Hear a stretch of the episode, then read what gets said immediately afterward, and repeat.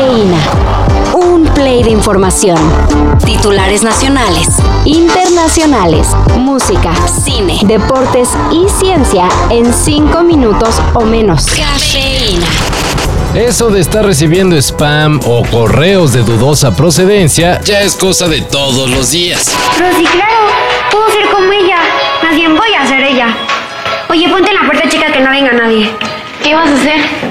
Voy a abrir un perfil en la red social como si fuera una vela mensaje. Sin embargo, ahora se advierte de envío de mails enmascarados haciéndose pasar por la policía cibernética de la CDMX. Según el aviso de las autoridades cibernéticas, con solo dar clic a un enlace o a un archivo adjunto de dicho mail, se descargaría un virus capaz de infectar a todo un dispositivo. Así que la recomendación sigue siendo la misma. No abrir correos sospechosos, no importando que parezcan citatorios de la mismísima policía cibernética, ya que lo más probable es que sea falso.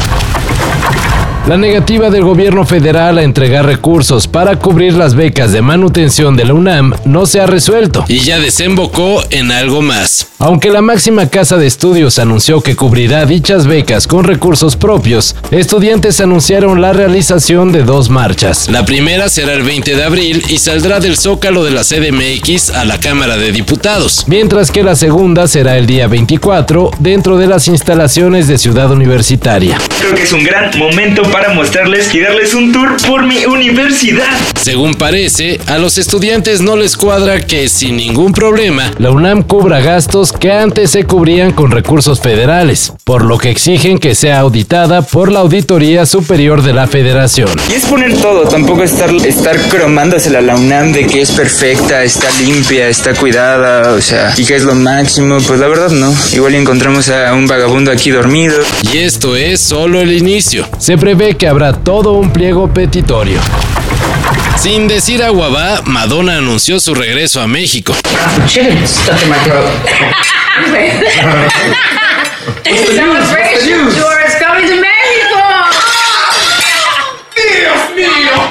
La reina del pop se presentará en el Palacio de los Deportes como parte de su tour Four Decades, con el cual celebra sus 40 años de carrera. El concierto será el 25 de enero del 2024, pero la venta de boletos iniciará el próximo 20 de abril. De hecho, ya inició con accesos exclusivos para fans, así que muy seguramente esos boletos volarán.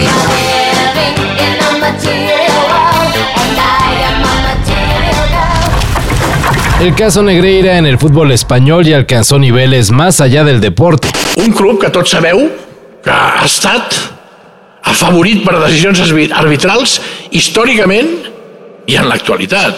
Un club que s'ha considerat a l'equip del règim.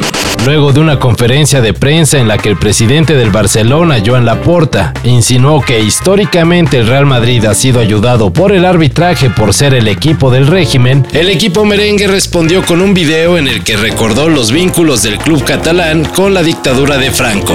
Cuando oigo que el Madrid ha sido el equipo del régimen, me dan ganas de cagarme en el padre de quien lo dice. Concluye el contundente video del Real Madrid.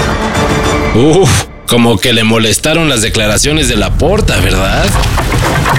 Mañana, 19 de abril a las 11 horas, sonará la alerta sísmica. Por Dios, hijo, eres vidente. Puedes ver lo que pasará en el futuro. Se los decimos no porque seamos pitonizos, sino porque esa es la fecha y hora en la que Protección Civil realizará el primer simulacro nacional de este año. Así que no se asusten, pasen la voz y principalmente participen. Ya ven que luego cuando ocurren los incidentes, pues muchos no saben qué hacer.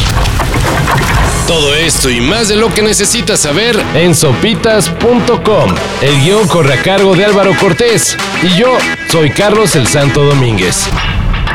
Cafeína. Un shot de noticias para despertar. Lunes a viernes por sopitas.com. Y donde sea que escuches podcasts.